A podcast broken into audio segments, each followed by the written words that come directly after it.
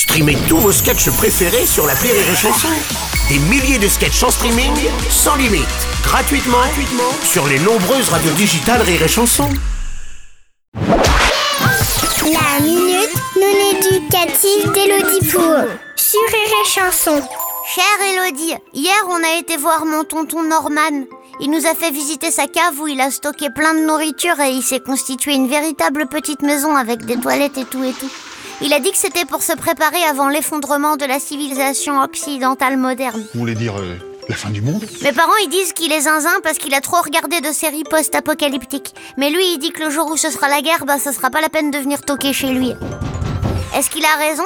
Dois-je vraiment me préparer à dire adieu à toute forme de civilisation comme quand il y a du rab à la cantine? Cher Physostome, ton tonton fait partie de ce qu'on appelle les survivalistes. Parce qu'il se prépare à survivre au cas où une catastrophe s'abat sur l'humanité et que la Terre ne devient plus qu'un lieu hostile parsemé d'humains désespérés, n'ayant plus rien à perdre, comme pendant le Black Friday. En fait, ils se pourrissent la vie dès aujourd'hui par peur de ce qui pourrait peut-être arriver de terrible demain.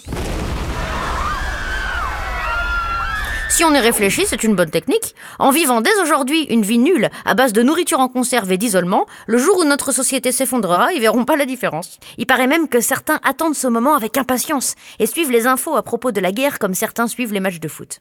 Alors ils achètent des combinaisons en cas de guerre nucléaire, de la nourriture en cas de famine et des poupées gonflables en cas de- d'ennui. Mais ne t'inquiète pas trop, tu es un enfant, alors laisse les grands s'inquiéter et préoccupe-toi plutôt d'apprendre la table de 6 car mon petit doigt m'a dit qu'il y avait contrôle bientôt.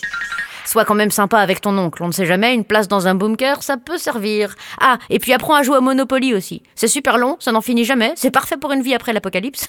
Allez, bonne journée, physostome. Merci à toi Elodie Pour